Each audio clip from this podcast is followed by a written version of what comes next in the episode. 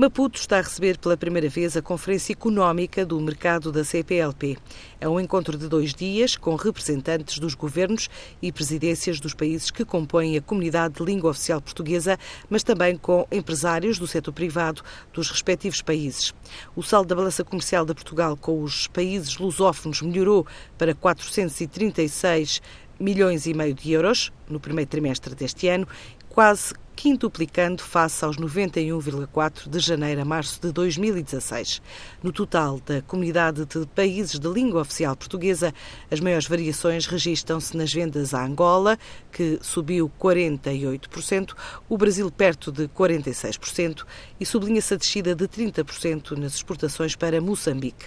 Nesta estreia em Maputo, o encontro quer fazer uma reflexão sobre diversos temas, desde a mobilidade de pessoas, bens, produtos e capitais, o reconhecimento e a mobilidade profissional, a arbitragem, a conciliação e mediação a nível da CPLP. Já Lisboa foi escolhida pela Remax para realizar pela primeira vez a Convenção Europeia do Grupo. Ao todo, são mais de 1.500 pessoas a participar num encontro justificado pelo facto de Portugal ser considerado referência a nível internacional no setor do imobiliário e a cidade de Lisboa despertar cada vez mais interesse no mercado global.